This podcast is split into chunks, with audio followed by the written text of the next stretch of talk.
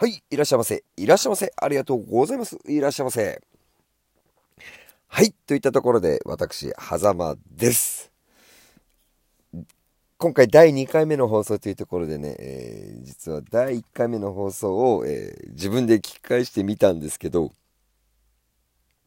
自分の声って脳内に聞こえているそれと、こう、実際に発してる声っていうのが全く違くて、いや、自分で自分の声聞くってのはやっぱ恥ずかしいもんですね。あの、喋りも硬いし、ちょっと何言ってるのかもわかんなかったりもして、いや、もうお恥ずかしい限りです。まあ、少しずつ慣れていけたらいいな、なんていうふうに思っているんですけれども、はい、今回第2回目の放送というところで、えー、今回は、うんゲームセンタータンポポがいよいよ、えー10月8日に、えー、真相回転を行わせていただきます。寝台入れ替えって今も、今は言うのかな？まあ、真相回転、寝台入れ替え同じ意味になるんですけども、えー、7月3日にオープンしてから、えちのお店はパチンコ69台、スロット18台の設置で合計87台の設置のお店なんですけれども、その中の一部の機械を交換して、新たな装いで、まあ、衣替えみたいなものですかね。季節柄的にもちょうど合うのかな。えー、またそう違った装いになって、え、お客様をお出迎えするといった形の、まあ、催し物になるんですけれども、えー、10月8日に、えー、新装開店するので、まあ、今日は、えー、寝台入れ替えについて、まあ、お話ししていこうかなって思います。えー、皆さんどうですかね？パチンコ屋さんの新装開店とか寝台入れ替えって聞いて、えー、どんなイメージをお持ちになりますか？めちゃくちゃ出てる出る日だってイメージを持ってる人もいたりいや、真相回転だからといって出るわけじゃないしって思う、方もいらっしゃったりするんじゃないかなって思うんですけども、まあ、なんですかね。まあ、夕方回転っていうものも、あの、時差オープンなんていうのも、それはさ、さ、今もやってるところあるのかな？あの、ね、そういった形で、ちょっといつもと違うような感じの雰囲気を、こう、演出するような、まあ、イベントだったりするんですけれどもね、ちょっと言葉選んじゃってるあたりはお察しください。はい。えー、なんですかね、僕は20年前くらいから、あの、パチンコを自分自身プレイするようになったんですけど、どうですかね、真相回転はやっぱり出るってイメージが僕はあったりはするんですけどね。皆さんはどうでしょうかね。で、そのゲームセンタータンポポでは、えー、ある台、羽物っていうジャンルの台と、一発台っていう台と、あと、権利物っていう台に、えー、予定数終了打ち止めっていうルールと、1回交換っていうルールを設けてるんですけども、えー、このルール結構ご存知ない方がいらっしゃったりするんで今日はその辺りをちょっと掘り下げてお伝えしていきたいなと思うんですけれども皆さんご存知ですかね？予定数終了打ち止め。1回交換。あとラッキーナンバーっていうのもありましたよね。であ聞いたことあるって人もいらっしゃると思うんですけどこれって何のためにあるんだろうっていうところご存知の方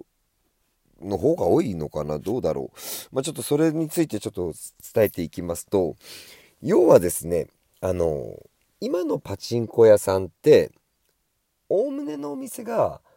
あの、10日交換に近かりし、えー、営業形態を持っているのが、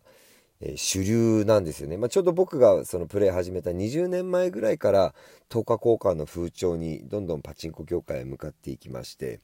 まあ、それより前には10日交換の方が少なくて、まあえー、低交換率のお店の方が圧倒的に多かったっていう背景があります。で低交換率のお店と、まあ、要は予定数終了打ち止めであるとかラッキーナンバー制1回交換っていうのが結びついてくるのが、まあ、簡潔に申し上げますと要は低交換率なんで、えー、回るパチンコっていうものを実現することができて、まあ、実際それでお客さんに楽しんでいただくことができたっていうのが背景にあるってことなんですよね。要は当たるまでは現金で、えー、玉を借りて、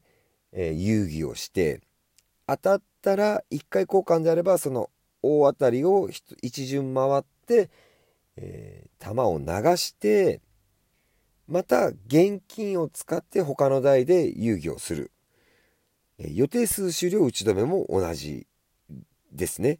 でラッキーナンバー制っていうのは最初の当たりがお店の方で例えば135そんなに多分なかったと思うんです。僕もラッキーナンバー制ってちょっと記憶にすごく薄くなっちゃってるんですけど多分お店が決めた1と3で最初の朝一の大当たりを仕掛けた人は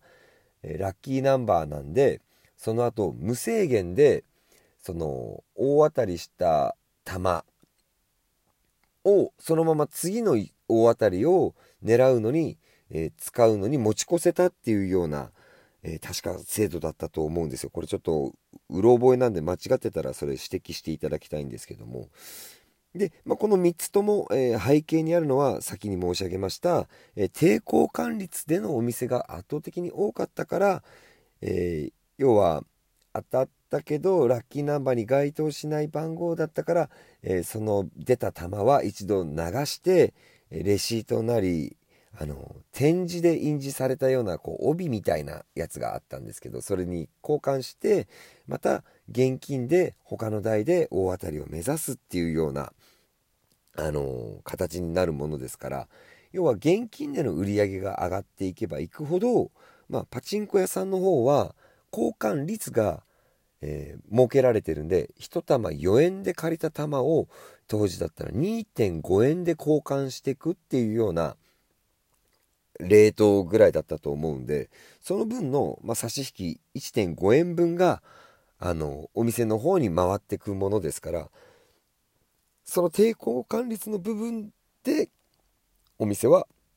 あの営業利益を得れていたっていうところがあるんですよね。だから交換率が今は10日交換に近いって先ほどお伝えしたと思うんですけどもなればなるほどやっぱりなかなかお店としては回せないっていうような状況になっていくっていうようなところがあるんですよね。だから深層回転で出るっていうのはその深層回転だから出るっていうこともあるし抵抗感率っていうこともあったりするっていうような感じなのかななんていうふうに思ってはいるんですけどもまあそんな真相回転をついにゲームセンタータンポポが、えー、グランドオープンから初の、えー、真相回転を10月の8日の木曜日に、えー、行わせていただきます、えー、公式ホームページの方ではどんな台が入るとか、え、そういったご案内させていただいておりますので、まあ、もしあのゲームセンタータンポポに前に、えー、一度来たことがある方であのまたいらっしゃってない方とかいらっしゃいましたら装いが新たになりますので、えー、もしねお時間とありましたらあのちょっと場所が遠いかないろんな方々にとって遠いかなっていう気はするんですけども、えー、ぜひ足を運んでいただけたら、えー、これ幸いですといったところでございます。なので今日は、えー、タンポポが、えー、10月8日に真相回転をする、うん告知と、えー、真相回転って、えー、どんなイメージ、えー、ラッキーナンバー制。1回交換。予定数終了。打ち止めって何？ってことについてお話しさせていただきました。え、えー、今日も最終最後までのお付き合い誠にありがとうございました。ありがとうございました。